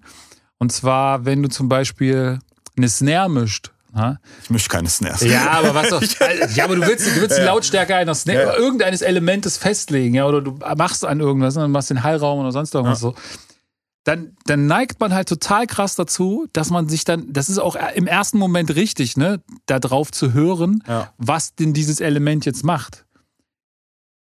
Aber eigentlich musst du dich darauf konzentrieren, was alles andere macht. Und möglichst nicht auf dieses Element sondern genau auf alles andere. Und dann zu gucken, ab welchem Zeitpunkt es anfängt, dich, was weiß ich, von was anderem abzulenken. Ah, oder was, was, was okay. tatsächlich auffällt. Das heißt, man dreht nämlich dann so lange an irgendwelchen Details rum, die für das All-Over-Picture völlig irrelevant sind. Ja. Und ich glaube, genau das Gleiche ist auch beim Texten und beim Absolut, Rappen, ja. dass man dann sich auf diese eine Laien oder das, das eine, ist das jetzt vorne, muss ich das lieber geschaffelt oder muss ich es eher geswingt rappen oder, oder muss, muss ich die Eins noch freilassen oder ja, nicht? Oder doppel ich das oder genau, doppel, oder doppel ich das nicht so. und so. Ja. Ne? Und das sind halt alles so Sachen, auf die man sich dann krass einlässt, weil man auch gerade weiß, ah, das habe ich jetzt so gerappt, jetzt kommt da der Doppel, ah, da habe ich, den, hab ich den Doppel verkackt und so. Und wenn das irgendwie mal drei, vier Tage wegliegt oder eine Woche und man sich einfach im besten Fall nicht mehr daran erinnert, wie der Beat klingt hm. und was man da genau gerappt hat. Das ist, das ist halt, das, das sind aber auch nur wenige Momente, in denen man das einmal so beurteilen kann. Ja, und dann, und dann, aber das ist auch der Moment, wo du dann wahrlich erkennen kannst, so, okay, ist es absoluter Bullshit, den ich hier ja. gemacht habe, so, oder steckt hier Potenzial drin? Richtig. So, und auch, auch dieses ständige irgendwas feilen, das habe ich zum Beispiel auch gelernt als Rapper. So, also manchmal kann ich bin ich körperlich gar nicht mehr so kurz nach dem Schreiben in der Lage, so, so on point zu spitten, wie ich es gern hätte. So, und weil dann take körperlich ich das anstrengend so. Schreiben? Nee, weil ich halt, glaube ich, einfach so, ich nenne es immer. Bist, nee, ich nenne es immer.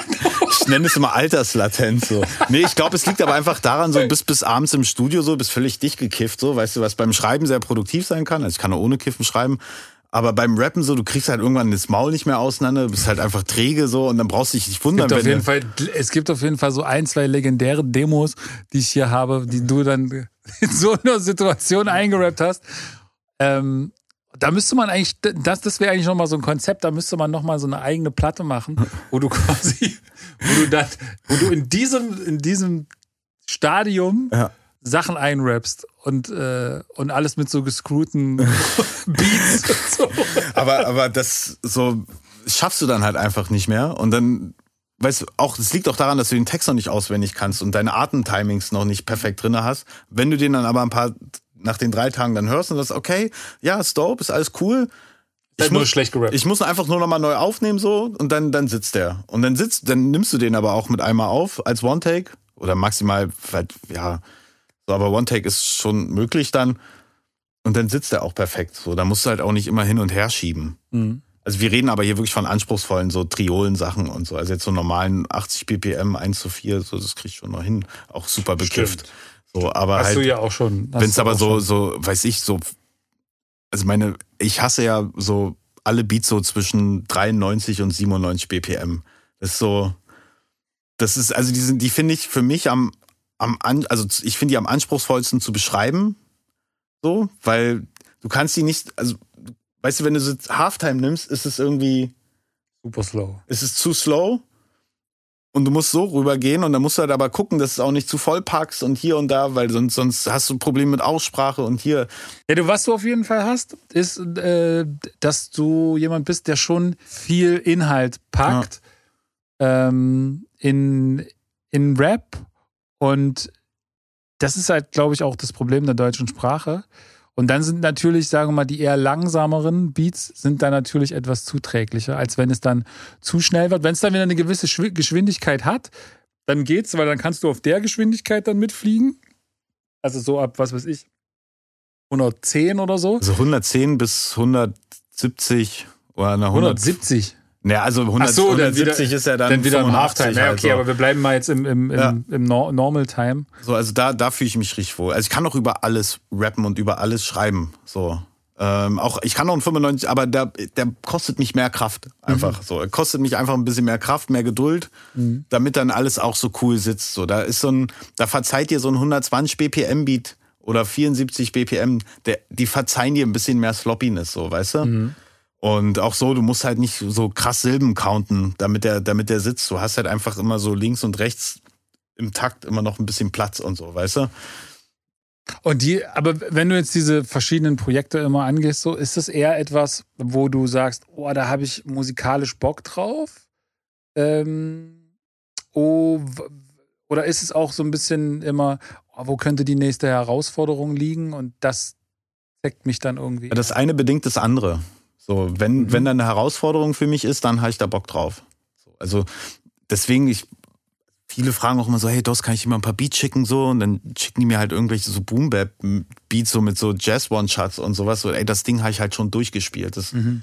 fordert mich halt null heraus. So, es sei denn, man hat jetzt würde ich so Hubert Davis zum Beispiel nennen, wobei der macht nicht so eine Beat so, aber der macht schon auch sehr simple Beats so. Auch kann man auch schon so mit Talkie oder so vergleichen. Aber bei dem würde es mich zum Beispiel überreizen, weil der so ein geiles Soundbild hat. Mhm. So ähm, oder oder auch so ein Fit Meller, weil der hat relativ volle Beats. Mhm. So dazu gucken, so, okay, wo, wo könnte da mein, mein Platz sein? So, wie, wie könnte ich mich mit denen einigen, so, dass wir zusammen was Geiles machen? Da, da würde ich zum Beispiel Potenzial sehen. Shoutouts an Meller, so, ich habe ihm schon geschrieben, so, ich. super, super Typ auf jeden auf Fall. Auf jeden, auf jeden. Krasser, krasser Produzent, krasser, krasser Mischer und auch einfach ein cooler Atze halt. Ja, ja. super netter Typ auch. Ja. Ja.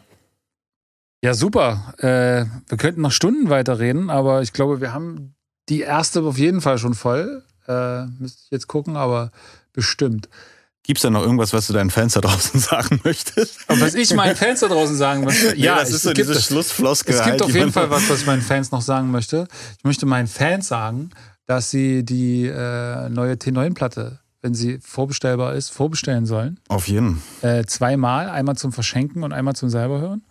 Und ähm, ansonsten äh, abonniert die Glocke äh, und so sagt man immer. Genau, so, so schreibt es in den Kommentaren und macht die, die Likes. Macht die Likes und so. Abonniert die Glocke, finde ich übrigens so richtig geil. Das ist so, ja. macht so gar äh, Ich würde euch auf jeden Fall auf den Weg mitgehen, wenn euch, wenn es für euch, also wenn ihr so dieses ganze T9-Ding äh, interessant fandet oder weiß ich was und da Bock drauf habt, so dann guckt mal bei Instagram T9, da könnt ihr euch beim Newsletter anmelden. Ähm ja, wir haben jetzt gar nicht drüber geredet. Ihr habt doch ein richtig äh, krasses Marketing-Game. Funneling. Funneling, wie du das nennst. ähm, äh, aber die, die, den machen wir jetzt nicht nochmal auf, den Topf, aber das ist auf jeden Fall krass. Ähm, lass uns ganz kurz doch nochmal drüber reden. Ähm, also, es gibt ja nicht so viele in Deutschland, die dieses ähm, jetzt sagen wir schon wieder Alchemist, aber äh, oder oder Griselda-Ding, äh, ne? so dieses einfach Hardware zu verkaufen, also Vinyls, Tapes, äh, Merchandise zu verkaufen, gleichzeitig aber äh, auf Spotify und Co. irgendwie von der Relevanz eigentlich völlig unbedeutend zu sein. Das muss man einfach, also ja, gerade wenn man sich jetzt Griselda-Sachen und so ansieht, dann ist das halt. Ja, mittlerweile geht's bei denen schon. Ja, aber, aber am aber, Anfang aber, so, da ging, also als ich die auf dem Schirm bekommen hatten die weniger Streams als ich. Yeah. Also, also nicht Streams, monatliche Hörer. Ja. So, und jetzt, jetzt hat sich das bei denen schon irgendwie ein bisschen alles. Ähm, aber was haben die jetzt? Weiß ich nicht. Was sind das dann? Ich glaube, Benny hat schon so eine Million monatliche Hörer oder so. Ist halt für Ami-Verhältnisse jetzt auch nicht wow. Ja. ja. Aber hat da, also ich finde es schon geil, dass viele halt so einen Sound dingen, wobei die ihren Sound auch jetzt über die Jahre doch schon ein bisschen wieder den Mainstream angepasst haben. Also kurzer Hitboy Hate.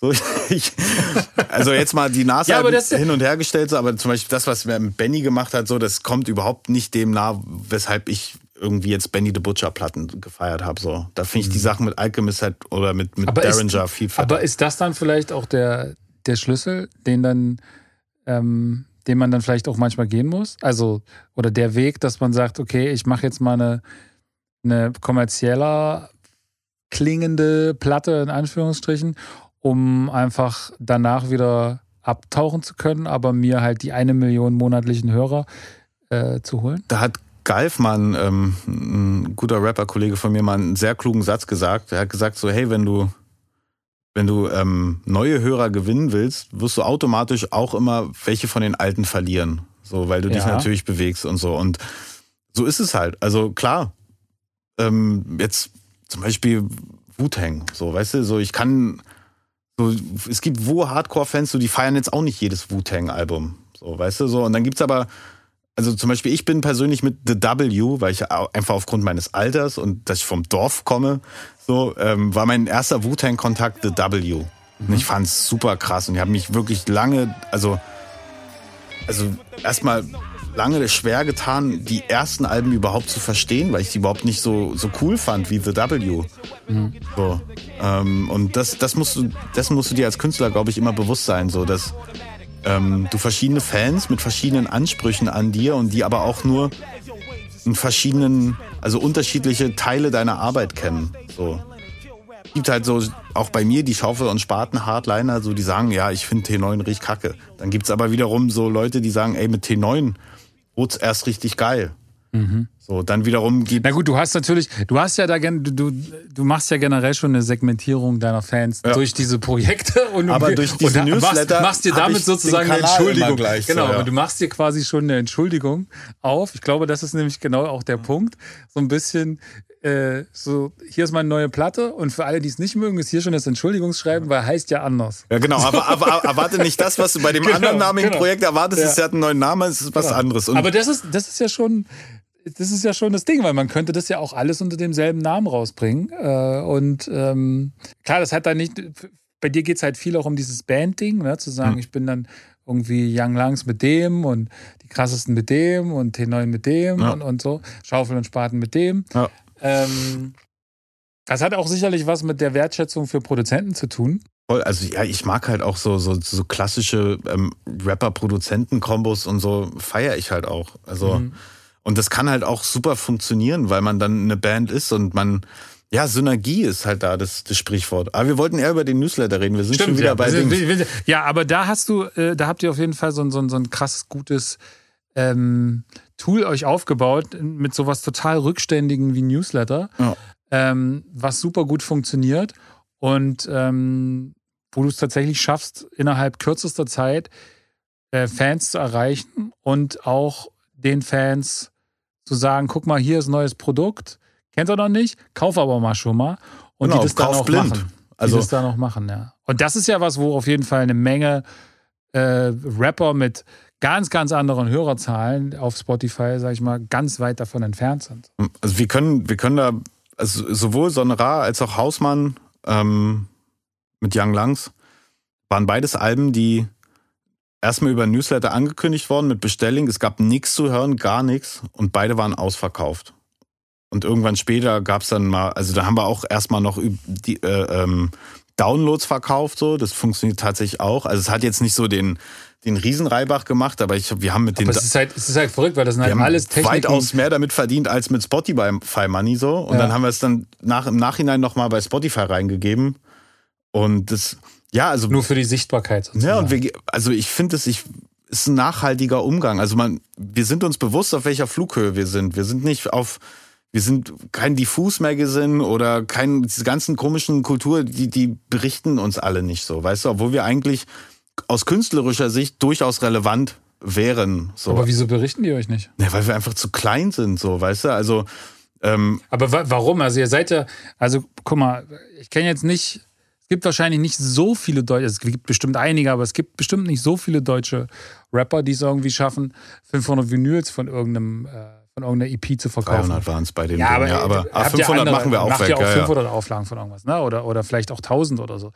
Ähm, ich glaube, dass es davon halt nicht so viel gibt. Nur ist es halt nicht so sichtbar, weil für so ein Magazin natürlich. äh, Wir haben die das, bemustert. Das, da, aber das herauszufinden, dass da jetzt 500 Stück verkauft wurden, sondern die sehen halt irgendwelche Spotify-Hörerzahlen oder, oder YouTube-Klicks oder, oder Instagram-Follower oder was auch immer. Und das sind halt Kennzahlen, wo ihr vielleicht nicht so punkten könnt. Ja, aber dann bist du halt ein schlechter Kulturjournalist, wenn du halt nur auf, nur auf äh, äh, Verkaufszahlen guckst. So, Ja gut, wenn, wenn dein Mac natürlich darauf beruht, dass es Werbefläche verkaufen will, ist das halt ein bisschen. Äh, äh, ne? ja. Das ist halt das Problem, aber ich, ich aber gebe ey, dir völlig da musst recht. du halt ja. die Diversität ausgerechnet dieses Wort, aber musst du halt dann auch in, dein, in, dein, in, dein, in deiner Themenvielfalt halt einfach haben. So klar, du brauchst die großen, natürlich musst du über die großen Künstler als Magazin berichten, damit du halt auch die Klicks generierst, aber wenn du Aber wirklich nicht so, journalistische Ehre hast. Ja, so, weißt aber, aber davon dann- mal abgesehen, ist es nicht, der Witz ist ja, dass es ja gar nicht notwendig ist anscheinend. Also ihr braucht es ja gar nicht. Nee, ich bin trotzdem gekränkt, aber nee, aber wir, ne, Du willst einfach gerne über dich in der Zeitung lesen. Das verstehe ich. ja, ich spreche auch unwahrscheinlich gerne über Kriegt man überhaupt nicht mit, aber das Schicksal teilen wir. Äh, deswegen sitzen wir hier und machen Podcast. Aber ähm, nee, äh, aber es funktioniert ja auch irgendwie so. Ja, also auch mit Das dem war das, worauf ich hinaus wollte mit dem, mit dem Newsletter. Der Urgedanke war, ähm, ist ja mit T9. Mit T9 haben wir die Newsletter gegründet, vor, vor ein paar Jahren schon. Und wir haben gesagt, so, okay, unsere Musik ist schwer zugänglich. So, aber die, die den Zugang geschafft haben, die finden es geil. Und im Sinne der Ganzheitlichkeit dachten wir uns, naja, dann müssten doch eigentlich auch unsere Konzerte schwer zugänglich sein. Also haben wir Secret Sessions gemacht, wo sich Leute, also die, die E-Mail-Adresse des Newsletters heißt ja geheime.c9party.gmx.de. Äh, nee, at gmail.com, sorry. Ähm, und die Leute mu mussten sich quasi bewerben, um zu diesem Konzert zu kommen und eine Karte kaufen zu dürfen. So, also es war immer mit Limitierung immer so, okay, 100 Mann, streng lo geheime Location, Off-Location, kennst du nicht, gibt keinen Flyer, gar nichts so. Und es ist immer ein Happening. Dadurch hast du ein krasses Bonding auch zu den Leuten aufgebaut, weil die ja dann auch Teil von was Speziellem sind, was andere nicht sind. Und das mögen ja Menschen, dass sie was, ja, dass sie irgendwo ein Stück weit was haben, was andere nicht haben, dass sie sich abgrenzen können. So Downgrading, Upgrading, keine Ahnung. aber hat das von Anfang an dann funktioniert? Also habt ihr gleich irgendwie beim ersten Mal 100 Tickets verkauft oder war Ja. das dann? Ja. Also, ja, und es war halt Kommen so. die Leute dann, ähm, ich komme aus ganz Europa. ja. teilweise. Also wir haben ähm, in Berlin haben wir eine Dachparty gemacht. Wir haben gesagt, also auf dem, wirklich auf dem Rooftop. Wir, so der Typ hat eine krasse Wohnung, eine richtig krasse Wohnung gehabt und du musst vom Balkon mit der Leiter auf die aufs Dach. Da haben wir halt so komplett so Palmen und Boxen und Dings und haben da quasi ein Dachkonzert gemacht. Vorher wurden die Leute halt von der Hostess ähm, mit dem Fahrstuhl hochgeholt.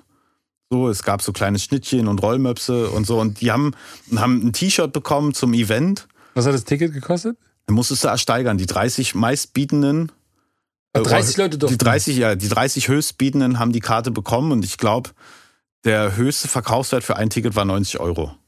Okay, krass. Und so der Ja. Durchschnitt war so 35, 40 Euro. Marketing, Alexander Stolle schlägt zu. Es Und alles haben wir halt aber auch in die Party gesteckt. So. Also wir haben Ja, da ja, quasi nicht, nicht gesagt, Nee, okay, nee, wir das ist machen uns den klar. Reibach, sondern Nee, so, es, okay. geht ja, es geht da ja auch bei dir tatsächlich nie darum, dass da was hängen bleiben muss, sondern es geht einfach darum, den halt Was zurückzugeben Ja, halt und auch, auch, ja. den, auch den krassen, den krassen Move zu machen, so, ne? Ja. Und irgendwie was zu machen, was alle anderen nicht gemacht haben. Ja, so First Mover sein halt. ja. So. Also sei es jetzt auch mit Spielfiguren oder weiß ich was so. Oder Secret Sessions. Oder auch allein die Sache Storytelling zu seinen Sachen. So ich, ähm, da waren wir auch einer der ersten, die wirklich, weil ich kann halt nun mal schreiben, das ist irgendwie das Einzige, was ich kann, dass wir angefangen haben, okay, ähm, dass ich so Berichte schreibe, die sogenannten Durstlogs. Mhm. Schreibe ich halt einfach immer kleine Kurzgeschichten mit so Hintergrundinfos zur Tour, was sind da für lustige Sachen passiert, so was sind irgendwelche Gedanken bei Songs gewesen, wie sind die Sachen entstanden und so einfach so Hintergrundinfos, die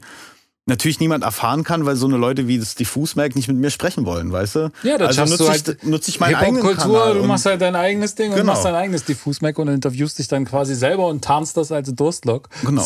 Und, und die Leute, die Leute fanden das kreativ. super, super cool halt. Also ich, letztes Mal habe ich, mein letzter Durstlog war über meinen Ägyptenurlaub, wo ich eigentlich die ganze Zeit nur darüber gesprochen habe, dass ich rumgehangen habe und, und Cocktails getrunken haben, die nicht geknallt haben, so, weißt du so. In so einem geilen, wo warte da? In, in, wir waren so richtig in so einem Billo-Familienhotel, wir waren in so einem Waterpark. So. ah, warte mal, wo, wie hießen die, wie hießen der, das, das Uganda. Ur- Urgada. Ja. Ich, da war ich auch schon. Da war, da war ich als kleiner Stift schon. Ah, und, aber der ist geil. ja, und wir haben, Also ich weiß nicht, wie der jetzt aussieht, aber wir haben uns boah, auch, wir haben uns auch nicht ähm, so Pyramiden und sowas alles angeguckt, weil der Kleine viel zu klein ist. Und dann haben wir gesagt, okay, gut, dann machen wir halt so richtig Billo Hotelurlaub und das ganze Hotel war so eine Wasserparkanlage. Ah, krass. Dann haben wir halt die ganze Zeit nur so Ringrutschen, Ja, ja, ja. Ich kenn das Ding. Wellenbäder. Aber wir waren nicht in demselben Hotel, aber wir waren in einem anderen Hotel. Und äh, da konntest du, konntest es aber auch als Konntest du- Nicht-Hotelgast, ja, ja, konntest du da konntest du so auch eine- hast rein du eine und Bank das, gekriegt, ja. das kaufen.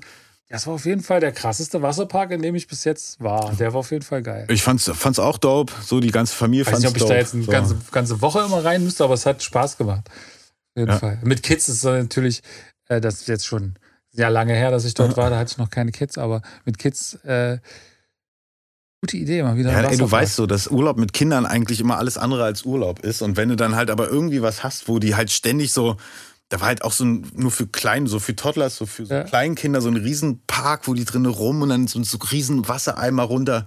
Da konntest du den einfach lassen, hast dich ans Buffet gesetzt, hast ihm ein paar Espresso gegeben und lecker gegessen. Ich habe so viel gegessen, Alter. Ich habe hab zweimal Abendbrot auf jeden Fall immer gegessen, zweimal Frühstück und einmal Mittag Stimmt, das und dann ist, da noch, gibt es ja dann noch diese so All, Crepes All da. Und das ist auch so ein, so ein so irgendwie in mein, liegt in meiner ostdeutschen Mentalität so, dass egal, immer wenn irgendwo Buffet und all you can eat, so denke ich mir immer so, ihr macht keinen Plus an mir. So. das geht nicht. Immer noch den Kapitalismus be besiegen wollen, Ja, sozusagen. ja. Mit Tupperdosen. Mit Tupperdosen. Geil. Ja. Nee, Okay. aber abschließend, so, dieses Newsletter-Ding hat wirklich, ähm, also der größte Vorteil ist einfach, dass du dich von anderen Plattformen un- unabhängig machst. So, weißt du, so als Facebook scheiße wurde, sind wir zu Instagram gegangen. Vorher war es noch MySpace zu Facebook und irgendwann kommt der Punkt so, okay, ich habe so und so viel Follower, die Algorithmen drücken mich so krass runter, dass ich die gar nicht erreiche. Und ich habe halt keine Lust, ständig auch dieses anstrengende Game zu spielen und so komischen Content zu createn und so. Bist du auf TikTok? um Himmels Willen, nein. So, das ist, selbst, selbst Instagram ist mir schon zu anstrengend. Und ich finde, ähm, mit dem Newsletter können wir trotzdem relevanten Content bringen, aber halt, wir müssen uns nicht so, so zwanghaft verkaufen und ich muss den Leuten noch nicht ständig mein Essen zeigen oder wie ich jetzt irgendwie.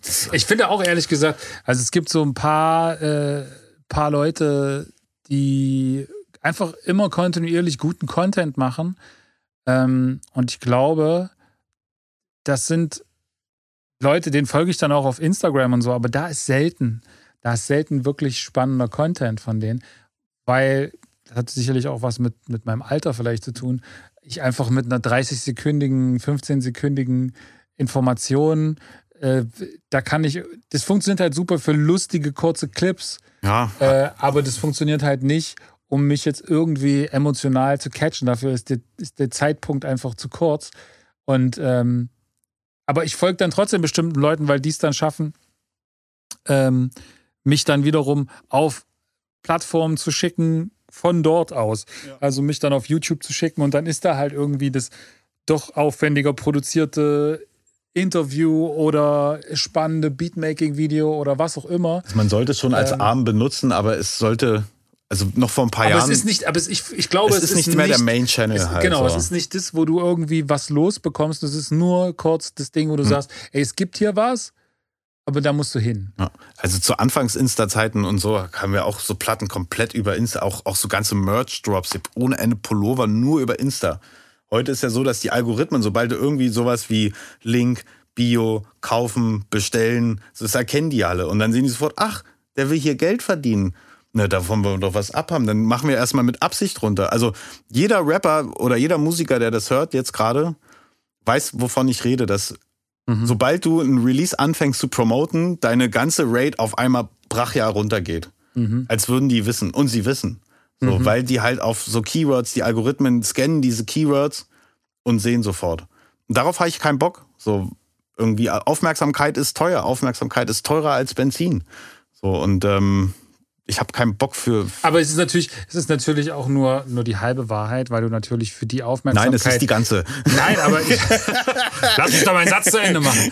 Nein, aber äh, du hast natürlich den, den Punkt, dass auch die ähm, Aufmerksamkeit, die du dann über deinen Newsletter hast, auch die ist natürlich irgendwie erkauft, weil du ja auch das, indem du dich halt hinsetzen musst und nicht einen äh, 20 äh, Zeichen Post machen musst, sondern halt irgendwie einen 3500 Zeichen Durstlog schreiben musst.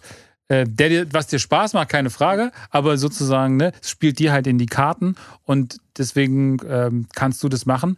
Ähm, Aber ich muss kein Geld ausgeben, dass die tausend Leute, die bei Nee, mir dort sind, das Zeit auch wirklich ausgeben. sehen. So, ich gebe das wirklich, also weißt du, ich schick's raus und es geht an alle.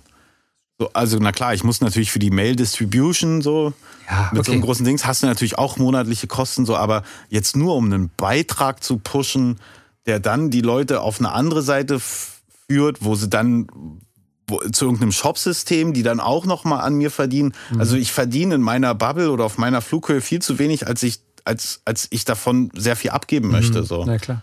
also dann ist ja nicht wirtschaftlich. Ja, total.